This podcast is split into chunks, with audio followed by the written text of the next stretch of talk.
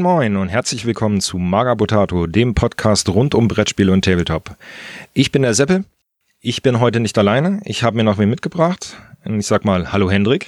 Ja, hallo. Schön, dass du da bist. Wir werden uns heute mal mit dem Thema Brexit beschäftigen. Das ist ja eins von den Themen, was uns Hobbyisten momentan sehr stark beeinflusst, abgesehen von Corona. Und wir wollen mal die beiden Seiten des Brexit beleuchten, was das jetzt für uns als äh, Spieler und Endverbraucher bedeutet, aber auch was es für die Händler bedeutet, diese besondere Situation.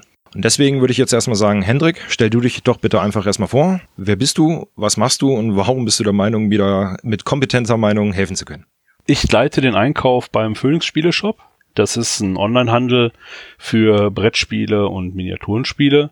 Wir importieren eine ganze Menge Miniaturen aus äh, dem Groß aus Großbritannien und ja, ich äh, habe täglich mit den Problemen zu tun, die sich seit dem Brexit ergeben haben. Die Sachen hier nach Deutschland zu bringen, ist nämlich gar nicht so einfach.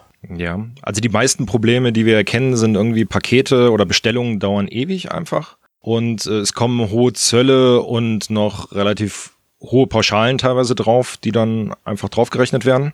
Kannst du vielleicht einfach nur noch mal kurz sagen, warum wir überhaupt diese langen Wartezeiten haben? Was führt dazu? Also ähm, ganz ursprünglich im, zum Jahreswechsel hin war eins der großen Probleme, dass die Händler gar nicht ordentlich vorbereitet waren. Also ganz besonders die Händler aus dem UK, die großen Hersteller, äh, hatten keine Ahnung, wie sie die Sachen tatsächlich über den Zoll bringen sollen weil die ähm, Vereinbarung ja noch gar nicht gestanden hat.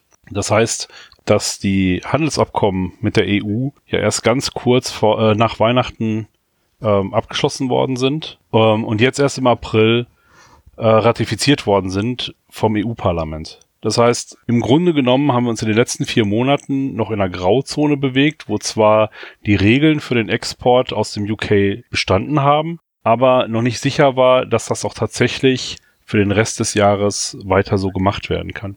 Und nicht nur die, die Hersteller und Großhändler im UK waren davon betroffen, sondern äh, auch der Zoll in den europäischen Ländern hat mit den Problemen zu kämpfen gehabt, weil auch die natürlich sich äh, nur ganz, ganz kurz vorher vorbereiten konnten, wie es mit den neuen Regeln aussieht. Okay. Ja, es ging jetzt erst vor kurzem durch die Presse, dass es jetzt offiziell ähm, der, der Handlungspakt abgeschlossen wäre. Aber es stand ja auch dabei, dass der ja eigentlich schon seit Anfang des Jahres läuft. Also verändert sich wirklich viel für uns jetzt, dadurch, dass es jetzt offiziell durch ist? Ich sag nein, oder? Wenn er nicht ratifiziert worden wäre, hätte sich eine ganze Menge geändert. Dann wäre es nämlich ein harter Brexit geworden. Und äh, es wären Importzölle auf die Produkte gekommen. Denn alles, was momentan teilweise als Zoll aufgeführt wird, ist ja nur die Mehrwertsteuer, die erhoben wird durch den Import in die EU. Ähm, was die Händler in Großbritannien zu zusätzliche Schwierigkeiten haben und auch jetzt erst nach dem Brexit langsam lernen, ist, dass sie gar nicht mit der EU handeln, sondern jetzt mit den ganzen Einzelstaaten, aus denen die EU besteht. Das heißt, jeder Exporteur muss für jedes Land der EU, in das er exportieren möchte, erstmal lernen, wie läuft das Zollverfahren ab. Dadurch entstehen, weil die Papiere nicht wirklich äh, korrekt ausgefüllt werden, ein großer Backlog natürlich an ähm, abzufertigenden Sendungen. Wenn die die Papiere nicht richtig haben, werden sie halt auch nicht entsprechend vom Zoll richtig abgefertigt und dadurch kommt es halt schon mal dazu, dass Pakete äh, zwar relativ schnell in Deutschland ankommen, aber dann noch im Prinzip drei, vier, fünf Wochen im Zoll hängen können im ungünstigsten Fall. Okay, also jetzt nochmal konkret, an welchen Stellen hängen dann unsere Pakete? Bei dem Händler selber, weil er die falschen Papiere für das jeweilige EU-Land hat? Oder hängt es dann doch an den Zollecken oder an den Zollübergängen zu uns einzelnen Ländern? Also meistens hängt es daran, dass, äh, also mittlerweile hängt es vor allem daran, dass die äh, Händler die, ähm, die Papiere unter Umständen nicht richtig ausfüllen und der Zoll dann entsprechend Rückfragen hat, ähm, wodurch das ein bisschen hin und her geht und es dann beim Zoll hängen bleibt. Gibt es denn für mich als Endkunden, also als ich derjenige, der bestellt in England oder so, irgendeine Möglichkeit, das zu beschleunigen? Man hört immer mal so aus der Community, ja, über DPD, ich habe nur zwei Wochen gebraucht oder der Unterlieferer, nee, ich habe fünf Wochen gebraucht oder oh, meine Bestellung, die ich im Dezember abgetätigt äh, habe, die ist jetzt mal angekommen. Kann ich selber irgendwas machen oder schwierig? Man kann natürlich gucken, ob man persönlich eine EORI-Nummer beantragen kann. Das ist eine Identifikationsnummer für Importe in die EU. Händler brauchen die prinzipiell. Als Privatmann weiß ich gar nicht, ob man die bekommen kann, aber theoretisch kann man es zumindest mal versuchen, eine EURI-Nummer zu beantragen, weil darüber die, die Zollabfertigung halt gemacht wird. Das andere ist halt bestimmte Paketdienstleister, also jetzt, das ist ein reiner Erfahrungswert, ähm, liefern tatsächlich ein bisschen schneller, weil die in der Zollabfertigung entweder besser vorbereitet waren oder erfahrener sind und sich dann frühzeitig an die äh, Versender wenden. Beispielsweise haben wir ganz gute Erfahrungen mit DPD gemacht, die relativ schnell liefern, wobei man dann die Zollabfertigung bei DPD beispielsweise über Belgien macht, die 21% Mehrwertsteuer nehmen, was bedeutet, dass im Prinzip die Produkte nicht mit allen 19% für Deutschland versteuert werden, sondern durch den Port of Entry, also dann den Ort, wo das die EU betritt, in Belgien mit den 21%, wodurch es noch ein bisschen teurer wird. Jetzt ähm, sagst du, ihr bestellt ja auch, natürlich, ihr seid ja auch Händler. Wie kommt ihr denn momentan an eure Waren? Seid ihr von denselben Problemen betroffen oder hat man als Händler einfach Vorteile, dass ich jetzt als Endkunde einfach sage, Mensch, ich bestelle jetzt über meinen deutschen Händler, da komme ich vielleicht doch schneller dran? Also als Händler haben wir ganz genau die gleichen Probleme, ähm, weil der Zoll nicht unterscheidet zwischen Händlern und Privatpersonen. Ja, die fertigen die Pakete ab, so wie sie reinkommen, schauen sich die Dokumente an und wenn die Dokumente nicht vollständig oder falsch sind, haben die ihre Rückfragen, dann werden die Sachen irgendwo zwischengelagert, müssen dann vom Paketdienstleister dem Zoll wieder vorgelegt werden.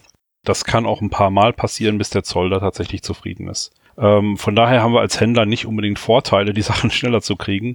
Was ein Vorteil für uns Händler ist, ist einerseits, dass die äh, Schwankungen in den Mehrwertsteuern beim Import in die EU für uns keine Rolle spielen, weil egal wo wir die Mehrwertsteuer äh, entrichten, wir die zurückfordern können und dann nur beim Verkauf die deutsche Mehrwertsteuer von 19 Prozent verlangen müssen. Das heißt, wir haben in der Hinsicht ein bisschen mehr Preisstabilität. Zum anderen hat es natürlich den Vorteil, dass wir größere Mengen einkaufen können, wodurch die äh, doch jetzt sehr hoch gewordenen Frachtkosten weil ja die Verzollung auch immer bezahlt werden muss. Da stecken Custom Agents hinter, die Daten, die der Lieferant liefert, ähm, welche Produkte sind es, in welchem Maße ist das Produkt tatsächlich in dem Land gefertigt. Also ist es ein Produkt, das man sagen kann, ist ein EU, äh, ist ein UK-Produkt oder äh, ist es vielleicht doch überwiegend in China gefertigt und in, im UK nur zusammengepackt? Das sind alles Dinge, die vom Zoll geklärt werden, weil sich danach die Verzollung richtet. Also beispielsweise bestellt man aus China, wird Importzoll fällig. Bestellt man aus dem UK, wird durch das Handelsabkommen mit England da kein Zoll drauf erhoben. Wenn aber ein Produkt aus China in das UK importiert wird und vom UK dann wieder nach Europa, würde dann entsprechend doch wieder Zoll drauf fällig werden, auch wenn es über das UK in die EU kommen würde. Okay, dann ähm, sind wir ja gespannt, was danach kommt, weil es ist ja ein, Großbritannien ist zwar eine große Püppchenschmiede, sage ich jetzt mal, aber es ist ja doch einiges, was in China produziert wird. Jetzt hattest du eben gesagt, äh, ihr Händler könnt größere Mengen bestellen. Durch die sozialen Medien sind ja Fotos von dem einen oder anderen Händler aus Deutschland gegangen, der mal geguckt hat, wo die Sachen bleiben. Und es sind dann Fotos von riesengroßen Schiffscontainern übrig geblieben oder dargestellt worden, wo die ganze Ware drin lag. Heißt das jetzt, dass ein so großer Lieferstau ist, dass sich das so in Containerweise zurückstapelt und irgendwann einfach eine Riesenmenge den Markt überschwemmt? Das Problem ist ja, dass ähm, das ganz generell Großbritannien und auch die EU nicht nur mit dem Brexit zu tun haben, sondern auch mit der Corona-Krise. Und die wiederum hat Auswirkungen auf den Handel gehabt. Einerseits haben die äh, Händler lange Zeit Probleme gehabt, Rohstoffe zu bekommen. Also äh, der, der Zinn für die Miniaturen und äh, oder das Resin wird ja größteilig auch aus Asien importiert. Und wenn ähm, da die Handelsketten unterbrochen sind, weil China letztes Jahr monatelang zugemacht hat, dann können natürlich auch keine Püppchen mehr produziert werden. Das hat wiederum zur Folge, dass es Verzögerungen gibt in der Produktion, da einen großen Backlog. Gleichzeitig sind die Läden immer mal wieder zu, überall in Europa, was äh, Nachfrageproblem für den äh, Hersteller ist, der wiederum sich überlegt, ähm, wie viele Figuren produziere ich jetzt, weil wird zu viel vorproduziert, bleibt das alles auf Lager liegen und Lagerkosten sind eben auch Kosten, die entstehen. Dementsprechend überlegen sich die äh, Hersteller immer auch sehr gründlich, in welchen Mengen produziert wird, wann werden die Neuheiten vorgestellt und äh, kann ich das überhaupt in den Markt bringen, wenn kein Laden da ist, der mir das abnimmt. Weil nur für den Endkunden lohnt es sich kaum, das zu produzieren, weil der Endkunde ja gar nicht in den Mengen beim Großhandel bestellt. Also oder beim Hersteller bestellt. Ja, also haben wir das Problem, dass Corona jetzt da auch noch mit reinschießt, dass äh, sich dadurch natürlich auch noch Wartezeiten ergeben, weil die Händler gar nicht so viel produzieren wollen, weil sie nicht wissen, ob sie es loswerden. Ja, oder produzieren können. weil sie halt die Rohstoffe äh, Anfang des Jahres beispielsweise teilweise gar nicht mehr hatten, weil die Reserven, die, die sie auf Vorrat hatten, teilweise leer waren. Was heißt denn das für euch jetzt als Shop, als Verkäufer ähm, generell, sowohl als innerhalb Deutschlands? Ihr habt ja die Anfragen, ich als Endkunde möchte bei euch kaufen, aber ihr verkauft ja auch Sachen vielleicht außerhalb Deutschlands nach England. Was ist denn das für euch gerade für eine Situation? Also der Handel in die EU ist weiterhin gar kein Problem, weil für uns ja die EU-Regeln gelten. Das heißt, wir haben ähm, keine Zollgrenzen und keine Zollkontrollen und können innerhalb der EU ganz frei handeln. Die Transportkosten sind ein bisschen gestiegen, Corona bedingt, weil die Flüge jetzt äh, reduziert worden sind, da der Personenverkehr eingeschränkt worden ist und ähm, da der Preis für die Transport sich immer davon äh, danach richtet, wie viel Platz zur Verfügung steht, äh, haben sich natürlich die Preise für den Transport ein bisschen verteuert. Also wenn man aus Europa rausgeht, der internationale Versand ist unglaublich teuer geworden. Der Versand ins UK, den haben wir quasi eingestellt. Das ist gar nicht Brexit-bedingt, sondern primär durch die neuen Regeln, die das UK erlassen hat, die jetzt verlangen, weil sie selber nicht mehr in der Lage sind, so kurzfristig alle Pakete, die aus, dem, aus Europa kommen, äh, zu kontrollieren, dass sie ähm, jetzt entschieden haben, dass der Versender die Mehrwertsteuer erheben muss für den Kunden im UK und die dann abführt. Das heißt, wir müssten uns als Händler im UK registrieren und eine regelmäßige Mehrwertsteuererklärung abgeben. Und ähm, das lohnt sich für uns nicht. So viele Kunden haben wir im UK nicht und äh, der Aufwand ist, ist enorm. Deswegen exportieren wir überhaupt nicht mehr ins UK und äh, werden das wahrscheinlich auch, solange die Regeln weiter so bleiben, nicht machen. Die Grenze übrigens dafür, äh, bis wann man ähm, diese Mehrwertsteuererklärung abgeben muss, sind 150 Pfund. Also man muss mindestens 150 Pfund plus Porto überschreiten, damit man da diese Mehrwertsteuererklärung nicht abgeben muss. Dadurch fängt natürlich der britische Zoll ganz viele Produkte ab, die sie dann nicht mehr bearbeiten müssen, weil sie sagen, ja hier, ihr hättet das in Europa machen müssen, das äh, geht uns nichts an, dann können wir das jetzt nicht mehr ausliefern typische Bürokratie auf beiden Seiten. Jetzt habt ihr natürlich auch die Käufer innerhalb Deutschlands, die Produkte über euch aus den UK bestellen. Ähm, wie ist denn da so die Resonanz? Kommen viele Beschwerden rein oder hält sich der Unmut der Kunden noch in Grenzen? Also im Moment hält sich noch in Grenzen. Das liegt aber bei uns auch mit daran, dass wir gar keine Produkte zur Vorbestellung anbieten. Ich weiß von Kollegen, die Vorbestellerprodukte anbieten, dass die große Schwierigkeiten haben, weil die Leute sich zu Recht sehr ärgern. Darum haben wir uns von vornherein dafür entschieden, bewusst darauf zu verzichten. Wer was vorbestellen möchte, kann das natürlich machen. Wir, wir machen das auch gerne, ähm, aber dann bitte nur per Mail oder Anruf. Wir haben halt nicht in unserem Shopsystem die Möglichkeit, Produkte, die wir nicht lagernd haben, einfach vorzubestellen, um solche Sachen aus dem Weg zu gehen, weil im Moment ist es nicht abzusehen, wann und wie die Sachen geliefert werden. Wir haben jetzt beispielsweise ganz aktuell äh, zwei Sendungen aus dem UK, im, im Wert von mehreren tausend Euro im Zoll hängen. Das eine seit sechs Wochen und das andere seit äh, vier Wochen. Das ist natürlich auch für uns mega ärgerlich, weil wir die Sachen ja gerne verkaufen würden. Ja, vor allem in der Regel seid ihr auch in die Vorkasse getreten. Ihr müsst ja auch erstmal bezahlen.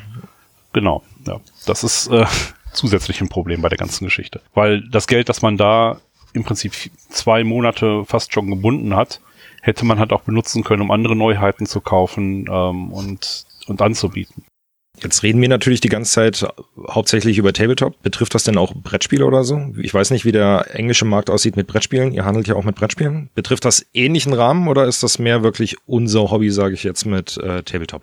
Großbritannien spielt als, äh, als Hersteller von Brettspielen fast keine Rolle. Wo es durchaus eine Rolle gespielt, ist bei der Distribution von Kickstarter-Produkten, weil ähm, Großbritannien ein Hub war von dem aus Kickstarter-Anbieter gerne nach Europa versendet haben. Gerade die amerikanischen Unternehmen haben natürlich in England einen muttersprachlichen Ansprechpartner, was es für die sehr attraktiv gemacht hat, ähm, England als Tor nach Europa zu benutzen. Und da die Kickstarter-Kampagnen ja häufig schon Jahre zurückliegen und ähm, die Zeit bis zur Auslieferung dann doch relativ lang ist, sind viele von dem Brexit überrascht worden. Und Leute, die ihre Brettspiele jetzt aus dem UK kriegen, haben, obwohl sie gedacht haben, sie hätten das UK-Friendly gebackt, die Schwierigkeiten, dass sie auf ihre Kickstarter jetzt Mehrwertsteuer bezahlen müssen. Und zwar nicht so knapp äh, weil nicht nur die Mehrwertsteuer, sondern auch die Bearbeitungsgebühr vom Zoll noch draufkommt, die auch unterschiedlich ausfallen kann. Zwischen 6 Euro und äh, 25 Euro nehmen die verschiedenen Dienstleister dafür, dass sie die Zollabfertigung machen und die Mehrwertsteuer vorschießen, bis sie sich vom Kunden zurückholen können. Da kommt schon ordentlich was zusammen, wenn man jetzt sich überlegt, man hat einen 500 Euro Kickstarter gebackt ähm, und muss jetzt plötzlich überraschenderweise nochmal 19% äh, Märchensteuer drauf bezahlen, plus die äh, Gebühren vom Zoll. Das ist unangenehm. Ich wollte es gerade sagen, da geht's ja schnell mal in die hunderte der Euro, weil naja, das Adder nehme ich noch mit oder bestellst du mir auch noch einen mit. Man macht ja öfters gerne mal über Kickstarter Sammelbestellungen. Das geht dann schon schnell hoch. Ja, ähm, da muss man sich aber jetzt auch dran gewöhnen, weil ähm, nicht nur, weil das UK ausgestiegen ist als äh, oder, oder ausfällt als äh, Distributionscenter, sondern weil die EU auch die Regeln verändert hat, um Mehrwertsteuerbetrug zu verhindern. Den Trick, den die meisten Kickstarter-Anbieter nämlich gemacht haben, ist ihre Produkte einzuführen nach den Preisen, den sie persönlich dafür in China bezahlt haben. Und das sind für, für Miniaturen tatsächlich Centbeträge, die das kostet. Und wenn man selbst 100 Miniaturen hat, kommt man vielleicht auf 10, 15 Euro Herstellungskosten, selbst bei einem riesigen Kickstarter. Ähm, wenn man die Transportkosten einfach weglässt, dann ähm, versteuern die diese, diese 10 Euro und mit 19% Mehrwertsteuer heißt ungefähr 2 Euro Einfuhrgebühr und das können die natürlich dann problemlos verkraften. Wenn jetzt aber nach den neuen Regeln der Hersteller verpflichtet ist, die Mehrwertsteuer in der Höhe abzuführen, zu der es verkauft hat, und das lässt sich vom Zoll ja durchaus nachvollziehen, weil die einfach nur online gehen müssen, bei Kickstarter gucken, was äh, kostet so ein äh, Pledge, der da ankommt. Dann wird es natürlich für die unangenehm. Das sind keine Kosten mehr, die der Hersteller so absorbieren kann, weil dann die 100 Euro Kosten bei denen hängen bleiben, mit denen sie nicht kalkuliert hat. Aber das Problem entsteht halt vor allem dadurch, dass vorher schon Betrug stattgefunden hat, der jetzt einfach nur geschlossen wird. Okay, werden auch die dunklen Seiten des Kickstarters mal aufgedeckt. Wenn du aber sagst, ja, wir müssen uns daran gewöhnen, das hört sich ja schon nach einer gewissen Zukunftsperspektive aus. Ähm, jetzt mal so aus deiner Insider-Sicht, sage ich mal. Hat das Ganze denn ein Ende in sich? Zumindest ist jetzt der Brexit und diese ganzen Querelen damit, jetzt von den Importsachen von der EU generell mal abgesehen? Die Transportgeschwindigkeiten werden ganz bestimmt hochgehen. Das liegt daran, dass die Hersteller von den Miniaturen ja auch dazulernen. Äh, nicht nur in dem Sinne, dass sie die äh, Dokumente korrekter ausfüllen, dass sie ihre, ähm, dass sie die Nummern lernen, die für den Export äh, wichtig sind, sondern auch dadurch, dass sie durchaus äh, Erfahrungen damit sammeln, welcher Dienstleister, welcher Transportdienstleister bringt denn die Produkte auch schnell durch den Zoll und schnell zum Kunden. Eine große Katastrophe war UPS, die wirklich, wirklich äh, schlechte Arbeit geleistet haben, was das betrifft. Auch deswegen, weil die Zahlen derer, die äh, UPS gewählt haben als, als Dienstleister, so sprunghaft angestiegen sind, was UPS absolut überfordert hat. Aber wir sehen es auch in Deutschland. Ähm, die DHL beispielsweise hat auch eine Spitzenleistung an neuen Paketen, die zu bewältigen sind, was zu einem deutlichen Rückgang des Service geführt hat. Also die Lauf Laufzeiten von Paketen auch innerhalb Deutschlands haben zugenommen und ähm, wir haben auch jetzt seit Anfang des Jahres große Schwierigkeiten mit äh, einer zusätzlichen Zahl beschädigter Pakete. Kann man sich vorstellen, wenn über diese Bänder, über die das alles transportiert wird, plötzlich Tonnen von Paketen mehr laufen als ursprünglich gedacht, dann quetscht sich das schon mal an einigen Ecken. Ne? Das ist halt äh, blöd, aber im Moment nicht zu ändern.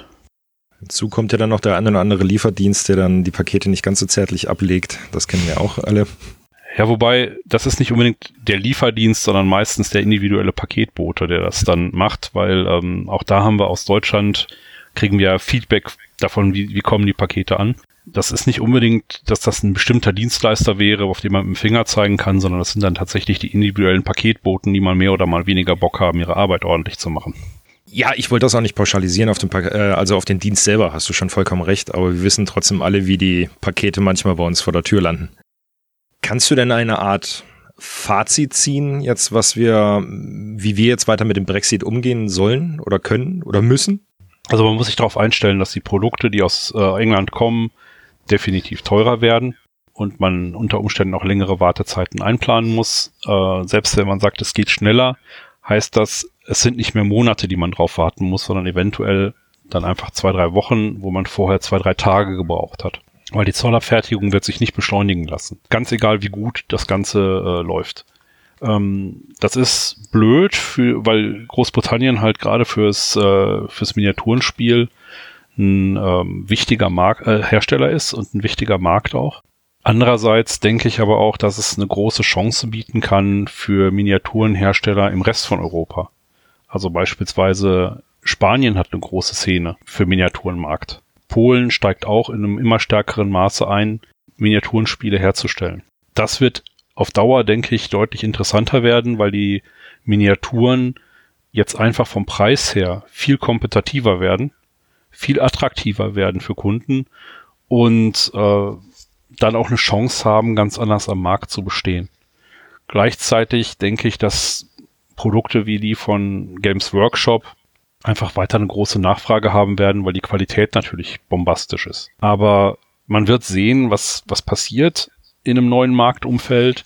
Es verändert sich halt in diese Richtung und langfristig denke ich tatsächlich, dass, es, äh, dass wir vielleicht sogar eine, eine Chance haben, eine größere Diversifizierung zu sehen an hochwertigen Miniaturen von europäischen Herstellern.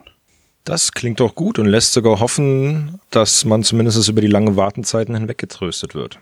Grundsätzlich, liebe Community, wenn er mal drei Tage länger wartet, der Händler kann nichts dafür. Es ist halt so, haben sich andere Leute Gedanken drüber gemacht. Hendrik, ich danke dir auf jeden Fall für diesen Einblick auch mal von der anderen Seite, also von der Händlerseite. Ansonsten würde ich sagen, sagen wir jetzt auf Wiedersehen. Und ihr, wir hören uns beim nächsten Mal. Vielen Dank fürs Reinhören. Bleibt gesund.